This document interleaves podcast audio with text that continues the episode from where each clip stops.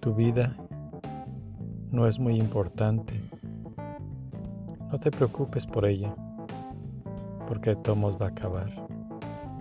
Lo importante es lo que hagas con tu vida. ¿Qué vas a hacer con ella? ¿Usarla para dañar? ¿Usarla para lastimar a otras personas? ¿Para destruir este mundo en el que naciste?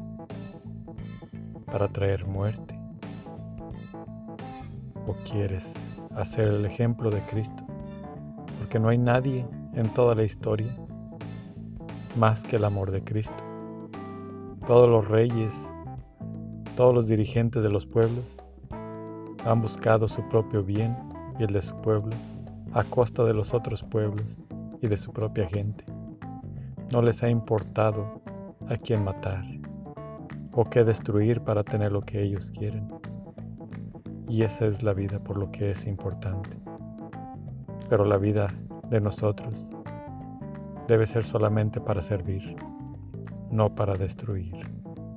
Cuídala, protégela siempre y dale importancia si la utilizas para hacer el bien. Si la utilizas o la piensas utilizar para hacer el mal, no tengas miedo a perderla. Y si la utilizas para hacer el bien, tampoco tengas miedo a perderla, pero utilízala en beneficio de los demás. Y si ves que alguien la pierde y la está utilizando para el mal, alégrate.